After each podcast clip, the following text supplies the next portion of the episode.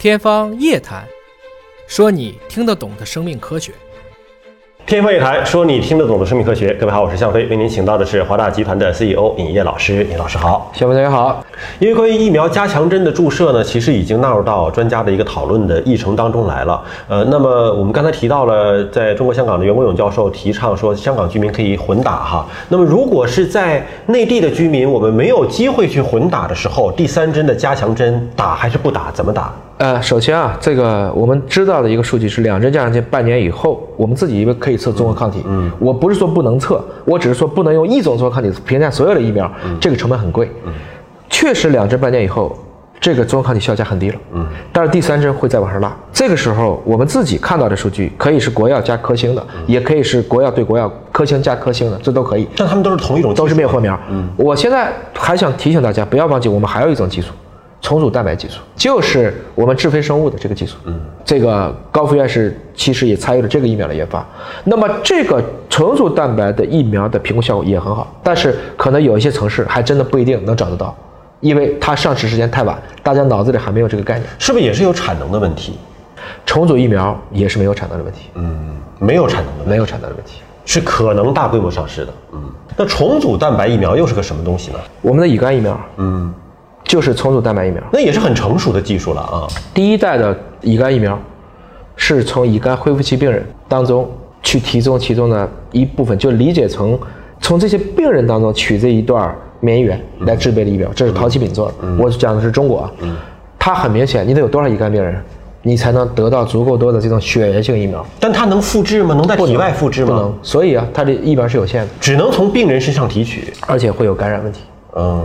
这个再往前推，就是我们说历史上一次最大的丑闻，但是却带动了乙肝疫苗的发展，就是给美国一批在孤儿院、疯人院，甚至唐氏综合征的宝宝注射的。这是当年在美国做的，真正拿活人做的临床实验。嗯啊，就想看打了疫苗以后还会不会被乙型肝炎感染。嗯，呃，中国当时第一批这种血源性疫苗很明显，安全性，包括有效性，包括它的产能都跟不上。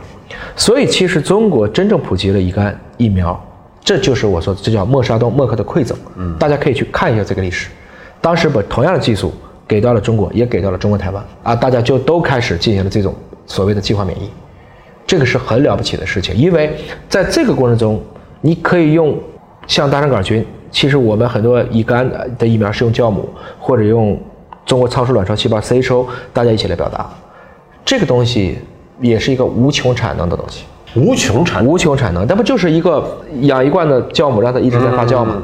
这个成本也真的就很低了。要不然，其实你看中国的疫苗，尤其是乙肝疫苗，在中国在全世界质量很好，价格很低，而且因为大家都是计划免疫的，所以中国人。摘掉乙肝大国的帽子，只剩时间问题了。为什么？因为新生儿几乎都不感染了。对，现在感染的都是我们过去感染过的，而现在寿命又变长了。所以，虽然整体比例还有大约百分之七左右表面抗原阳性，但是新生儿早就低于千分之一了。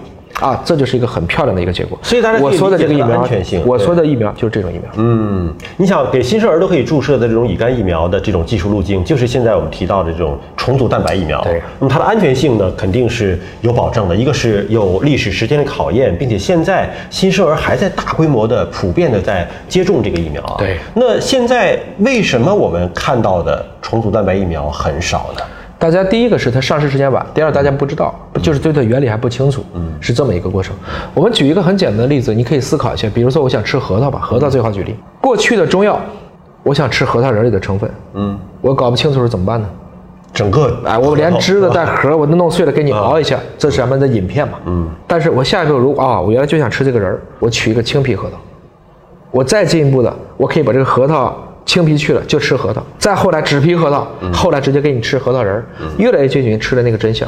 所以全病毒或者说我们过去的这种灭活疫苗，差不多就是连的核桃带的破的壳这一起给你，你自己慢慢挑。它当然覆盖的东西很广，但是这里面好多没有用，而且产能很麻烦，你得把核桃砸开，是吧？这个过程。那去掉重组蛋白疫苗的是，我已经知道了，我就合成核桃仁就行了，就纸皮核桃吧，我把壳已经给你做好了。就更简单一点的吧。什么是 mRNA 疫苗？就只要中间那个人儿，就要人儿。但是因为只吃人，保质期不行吧？嗯，我给你加个塑料袋，加个防腐剂吧。嗯，这就是 mRNA 疫苗的做法。一个脂膜加一段核桃仁。嗯，所以它是越来越接近于生命最基本的生命语言的大家这种沟通和交流的一个本源。嗯，但是这个过程中呢，其实从安全性上来讲，和从有效性上来讲，大家每个疫苗各自有不同的特点。嗯，还是我说的，今天疫苗充分供应的时候和疫苗非充分供应的时候，我们的策略可能是不一样的。是的，大家要这么去考虑。